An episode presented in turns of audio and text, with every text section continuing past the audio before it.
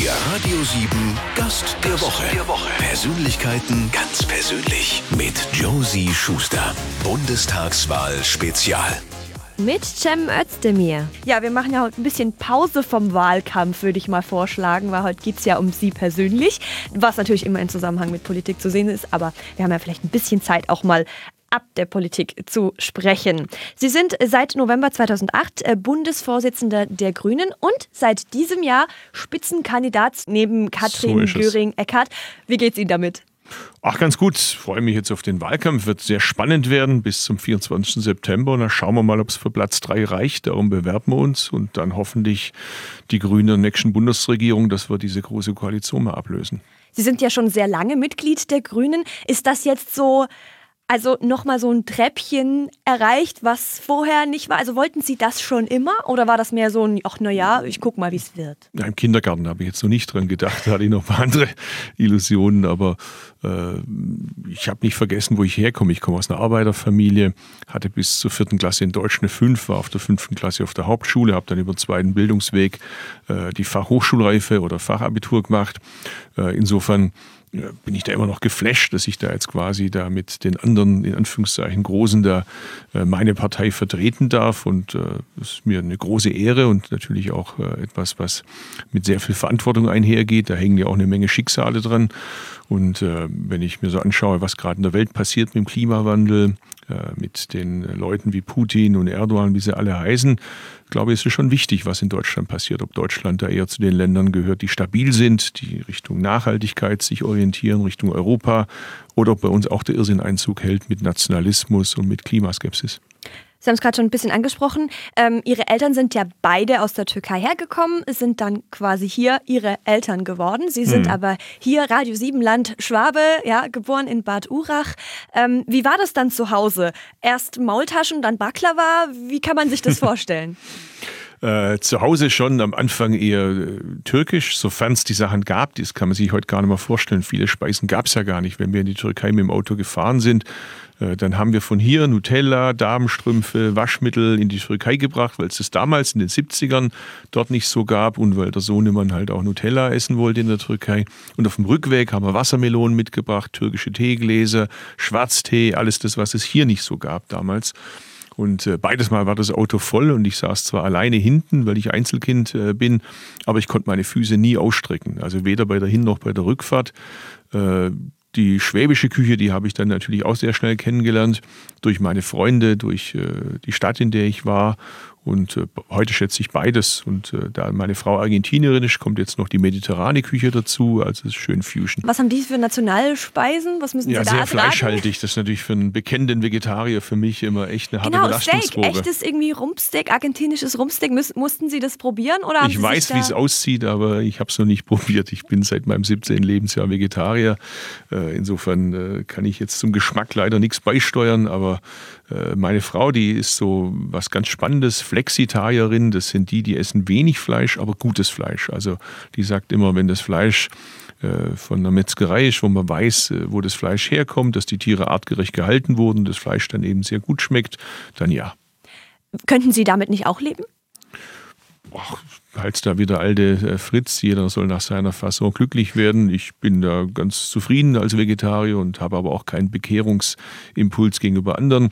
Äh, unsere Kinder essen Fleisch, ich selber esse es nicht. Also wir sind da ganz tolerant miteinander. Sie haben es gerade selbst angesprochen, das war damals, als Sie klein waren, noch ein bisschen anders. Da war so dieses, die ferne Türkei mit ihren kulturellen äh, Geschichten und das Deutschland. Äh, es ist ja verwachsener. Es gibt sehr viele Türken in Deutschland, die einfach die Dinge auch kochen und machen und leben. Es gibt eine türkische Friseure, ähm, die sind genauso Gab es damals alles nicht, das kann genau. man sich heute gar nicht mehr vorstellen. Ne? Ist das jetzt, finden Sie das jetzt gut? Oder äh, hätten Sie es, war das, das war gar nicht so schlimm eigentlich, weil dann hat man das eine war dort und das andere dort und jedes Land steht ja für seine Dinge. Oder freuen Sie sich im Gegensatz dazu, dass man es vermischen kann und jetzt, dass Sie ihr, Ihren grünen Tee, äh, Ihren Apfeltee hier auch kaufen können? Also es hängt ja davon ab, wie man Deutsch definiert. Ist die Currywurst jetzt deutsch? Also Curry ist jetzt, glaube ich, nicht unbedingt was, was in Deutschland äh, immer gewachsen ist. Und, äh, Oder insofern, Pizza. Oder die meine, Pizza ist, viel viele Pizza. glauben, Pizza ist deutsch. Manche glauben ja mittlerweile, Kebab ist ein typisch deutsches Gericht. Also das unterliegt ja auch einer gewissen zeitlichen Wandel. äh, was wir wann irgendwie cool finden, essen, wie wir uns anziehen, welche Worte wir benutzen in der Sprache. Das hat ja immer auch was mit Modeerscheinungen zu tun. Also Traditionen verändern sich ja auch und nehmen Einflüsse von außen auf und das Alte wird aber gleichzeitig bewahrt. Also das finde ich das Schöne, dass man Tradition einerseits bewahrt, auch weitergibt und auch Leute, die zugewandert sind, zum Beispiel die Flüchtlinge, vielleicht auch diese Tradition äh, selber übernehmen vielleicht auch die Kinder mal Schwäbisch schwätzen, ist ja auch kein Schaden. Gleichzeitig aber auch die Kultur sich weiterentwickelt, ist ja nichts Statiges. Wir leben ja heute ganz anders wie in den 50er Jahren. In den 50er Jahren in Deutschland das kann man sich heute auch nicht mehr vorstellen, äh, hat die Frau, hatte die Frau zu Hause zu sein. Also das, was Sie jetzt heute machen, dass Sie hier berufstätig sind, äh, mich da als äh, Politiker befragen, das war damals eher noch die Ausnahme wie die Regel. Es gab vor allzu lange, es ist noch nicht so lange her, da musste die Frau ihren Mann um Erlaubnis fragen, wenn sie den Beruf ausüben wollte. Also sind wir ja ganz froh, dass sich die Dinge auch verändern mit der Zeit. Und die Mischung macht es halt aus. Ich habe immer am meisten Angst bei Ländern, nehmen Sie jetzt gerade die Türkei, wo es da an der Spitze einen gibt, der sagt, so ist es, so bleibt es und niemand darf irgendwas in Frage stellen in der Zivilgesellschaft sollen die Leute selber entscheiden, wie sie ihr Leben organisieren wollen. Meine Freiheit endet da, wo ich ihre Freiheit in irgendeiner Weise einschränke. Und wenn es alle so halten, dann wären wir glücklich. Sie haben gerade die Vorzüge der Veränderung so ein bisschen auch in Deutschland beschrieben. Ähm, in der Türkei sind besagte Dinge noch nicht ganz so angekommen wie vielleicht bei uns. Sind Sie deswegen froh, dass Sie hier aufwachsen durften? Oder hätten Sie gesagt, okay, ja, dann wäre ich eben Türke geworden? Ähm, oder sagen Sie, ja, von hier aus kann ich eigentlich richtig viel auch erreichen, auch was meine alte mir gefällt's hier sehr halbe gut. Heimat sozusagen ein angeht. Land, in dem wir alle miteinander leben. Mir gefällt es hier sehr gut. Ich finde es ein großartiges Land, in dem wir alle miteinander leben dürfen. Diese Freiheit, die lernt man glaube ich, wenn man es vergleicht mit anderen Ländern, genießen dürfen, nicht Freiheit, die wir hier zum Beispiel für seine Meinung sein Leben riskiert nicht hat, wo man zum Beispiel für seine Meinung großen Wohlstand sein Leben riskiert es darum, dass wir das, was unser Land so großartig Wohlstand in die Zukunft tragen, darum, dass wir zugleich aber das, unser Land so großartig ändern, auch in die Zukunft tragen und zugleich aber das, was wir auch da wieder verändern, da werden die waren da schon mal besser, dass wir schauen, dass wir auch da wieder und so weiter. Aber alles in besser finde ich Deutschland ein großartiges Land. Es gibt ja einen Grund, warum unser Land so ein hohes Ansehen in der ganzen Welt hat. großartiges Land. Es gibt ja einen Grund, warum unser Land so ein hohes Ansehen in der ganzen Welt hat. Sie haben erst neulich in einer Rede gesagt, dass Sie finden, dass Kinder mit türkischen Eltern hier in Deutschland äh, offensichtlich benachteiligt werden. Inwiefern? Wie drückt sich das aus? Und war das bei Ihnen auch so?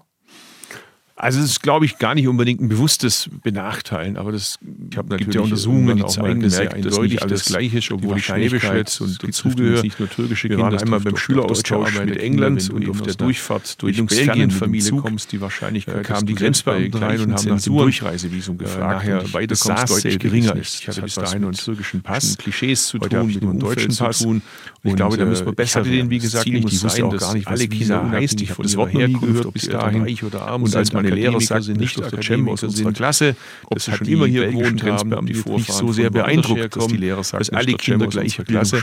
Lange Rede, kurzer Sinn, ich musste den Zug verlassen der Einstein haben die wirklich, stellen Sie mal vor, äh, in letzter Sekunde noch im Durchreisewesen ausgestellt, sodass ich wirklich kurz vor Vorschluss Oder weil sie nur Mehmet heißen und nicht Einstein. Oder weil sie Mehmet oder Aische heißen. Wobei Mehmet und Aische stimmt gar nicht mehr so, weil die Aische ist erfolgreicher wie, dem, wie der Mehmet. Also unser Problem ist jetzt nicht so sehr die Aische, sondern unser Problem ist gerade mehr der Mehmet. Und bei Ihnen zu Hause? Die Jungs, also meine ich damit, genau. die sind genau. Für die, die es nicht verstanden haben. Was heißt das, weil die, weil die türkischen Männer hier mit der, mit der deutschen Kultur immer noch irgendwie auf Kriegsfuß stehen?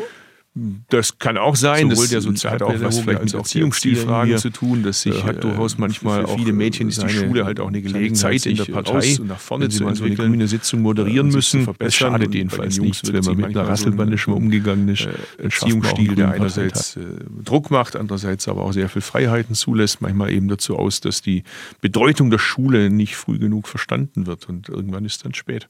Wie oft sind Sie als kleiner Junge heimgekommen und gesagt, Mama, ich heiße Cem, die anderen heißen irgendwie Franz und Markus und irgendwas. Warum, warum ist das bei mir jetzt anders? Mit meinem Namen hatte ich jetzt nie ein Problem. Das war jetzt Gott sei Dank nie mein Problem. Dafür ist ja auch kurz genug und ich hatte das Glück, dass ich keine Sonderbuchstaben habe. Und einfach genug, genau. genau. Es gibt ja auch äh, türkische Buchstaben, die ganz anders ausgesprochen werden, wie, wie vergleichbare Buchstaben in unserem Alphabet. Das Problem hatte ich nicht, aber ich habe natürlich irgendwann auch mal gemerkt, dass nicht alles gleich ist, obwohl ich Schwäbisch schwätze und dazugehöre.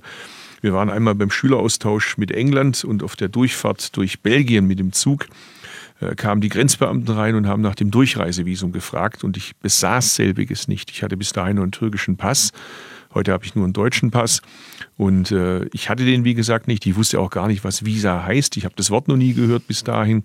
Und als meine Lehrer sagten, das ist der Cem aus unserer Klasse, das hat die belgischen Grenzbeamten jetzt nicht so sehr beeindruckt, dass die Lehrer sagten, das ist der Cem aus unserer Klasse. Lange Rede, kurzer Sinn, ich musste den Zug verlassen. Und dann haben die wirklich in letzter Sekunde noch ein Durchreisevisum ausgestellt, sodass ich wirklich kurz vor Torschluss das Schiff noch betreten konnte. Äh, sowas vergisst man nicht so schnell. Also dass es eben halt, wenn du nicht äh, den Pass dieses Landes hast, nochmal unsichtbare Mauern für einen gibt. Da habe ich nochmal gemerkt, egal wie gut ich Schwäbisch schwätze, äh, wenn ich am Ende halt diesen anderen Pass habe, gehöre ich doch nicht wirklich dazu. Sie haben ja erst eine Ausbildung zum Erzieher gemacht, dann Sozialpädagogik mhm. studiert. Das heißt, die Reise sollte doch eigentlich wo ganz anders hingehen, als jetzt Spitzenkandidat der Grünen zu sein ja, ich weiß nicht, ob man Spitzenkandidat der Grünen irgendwie in der Schule lernen kann oder studieren kann. Berufswunsch den, den, den, Studiengang, den kenne ich jetzt noch nicht. Äh, aber es ist auch kein Schaden, dass ich Erzieher bin. Erstens führt das dazu, dass ich meinen Ex-Berufsstand nicht vergesse. Das sind ja oft äh, Frauen, die den Beruf machen. Und ich ärgere mich darüber, dass klassische sogenannte Männerberufe bis heute deutlich besser dotiert sind wie Frauenberufe. Das hat auch was mit meines Erachtens Wertschätzung zu tun. Äh, warum werden Pflegeberufe, warum werden Erzieherberufe schlechter dotiert? Das halte ich für eine falsche Prioritätensetzung. Das ist was ganz Wichtiges für die Zukunft unseres Landes. Die einen kümmern sich um die, äh, die alt sind, die gebrechlich sind, die Hilfe brauchen. Die anderen kümmern sich um das Wertvollste, was wir haben, unsere Kinder. Also sollte man das stärker wertschätzen. Und zweitens ist es so, sowohl der Sozialpädagoge als auch der Erzieher in mir hat durchaus manchmal auch äh, seine, seine Zeit in der Partei, wenn Sie mal so eine grüne Sitzung moderieren müssen und Sie sind gelernte Erzieher und haben schon mal irgendwie eine Rasselbande mit Kindern irgendwie geschafft, dann schaffen Gibt's Sie auch... Gibt es da Parallelen, ja? da will ich jetzt nicht zustimmen, sonst rede ich mich um Kopf und Kragen, aber es schadet jedenfalls nichts, wenn man mit einer Rasselbande schon mal umgegangen ist, dann schafft man auch einen grünen Parteitag. Okay, dann lassen wir das mal so stehen. Sie sind mit 16 schon zu den Grünen gekommen. Ja. Also ich meine, Sie hatten ja schon genug zu tun als, als türkischstämmiger, äh, mit bisschen anderer Vergangenheit sozusagen als andere deutsche Kinder klarzukommen, in der Schule die fünf aus, aus dem Deutschunterricht zu kriegen. Äh, wie kommt man dann mit 16 schon drauf? Oh ja, ich, deutsche Politik finde ich irgendwie ganz gut. Ich hatte das Glück, dass ich ein paar tolle Lehrer hatte auf der Realschule, die mein politisches Interesse geweckt haben gestärkt haben gefördert haben. Äh, und hatte auch das Glück, dass ich ein paar äh, ältere Mitschüler hatte, äh, also auf, auf der Klasse drüber, die mich dann gefördert haben mit der Schülerzeitung, dass ich da mitmache und ermutigt haben, nicht nur Klassensprecher, sondern auch als Schülersprecher anzutreten. Und so fing mein Interesse an an der Politik und irgendwann hat mich mal ein Freund aus dem Gymnasium auf eine Versammlung der Grünen mitgenommen und das hat mir so gut gefallen damals Anfang der 80er, dass ich spontan beschlossen habe, Mitglied der Grünen zu werden. Und das ist ja bis heute geblieben.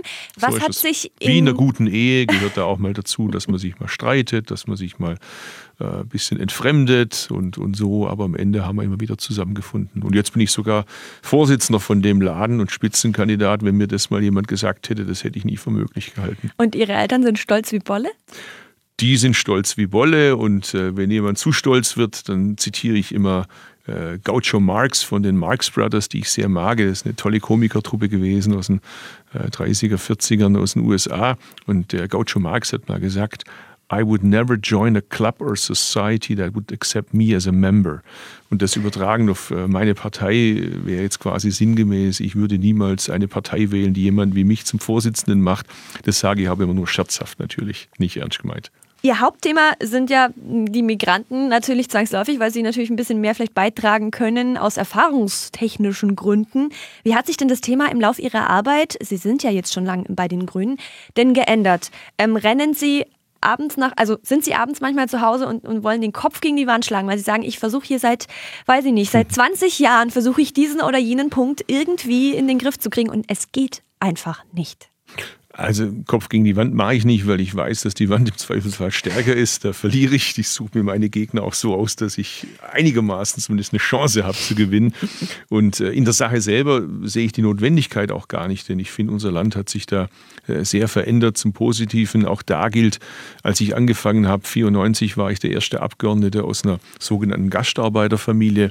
Mittlerweile gibt es die in allen Fraktionen, selbst bei der CDU, CSU gibt es Abgeordnete mit Migrationshintergrund, wie man so schön sagt gesagt. Also da hat sich die Zeit ja auch verändert und viele Dinge, die damals eher noch außergewöhnlich waren, wo die Grünen die ersten waren, die das auf die Tagesordnung gesetzt haben, haben jetzt die Kollegen der anderen Fraktionen auch zum Teil nachvollzogen. Das finde ich eigentlich auch eine gute Entwicklung, äh, dass die Unterschiede zwischen den Parteien da zumindest etwas kleiner geworden sind. Die Grünen sind immer noch der Antreiber, die Grünen sind immer noch diejenigen, die äh, da eine Nasenlänge den anderen auch manchmal voraus sind.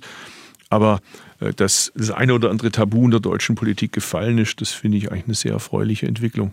Ich bedanke mich, dass heute Morgen Cem Özdemir bei uns zu Gast war. Danke Ihnen. Ich danke, die Freude war ganz meinerseits. Und da Sie ja Schwabe sind, in Bad Urach aufgewachsen, wünschen wir uns natürlich jetzt eine standesgemäße schwäbische Verabschiedung. Ja, passet gut auf euch auf. Ich wünsche euch einen schönen Tag. Alles Gute, sodass am Ende des Tages der Käse gegessen, der Kittel geflickt und der Fisch putzt ist. Ade. 7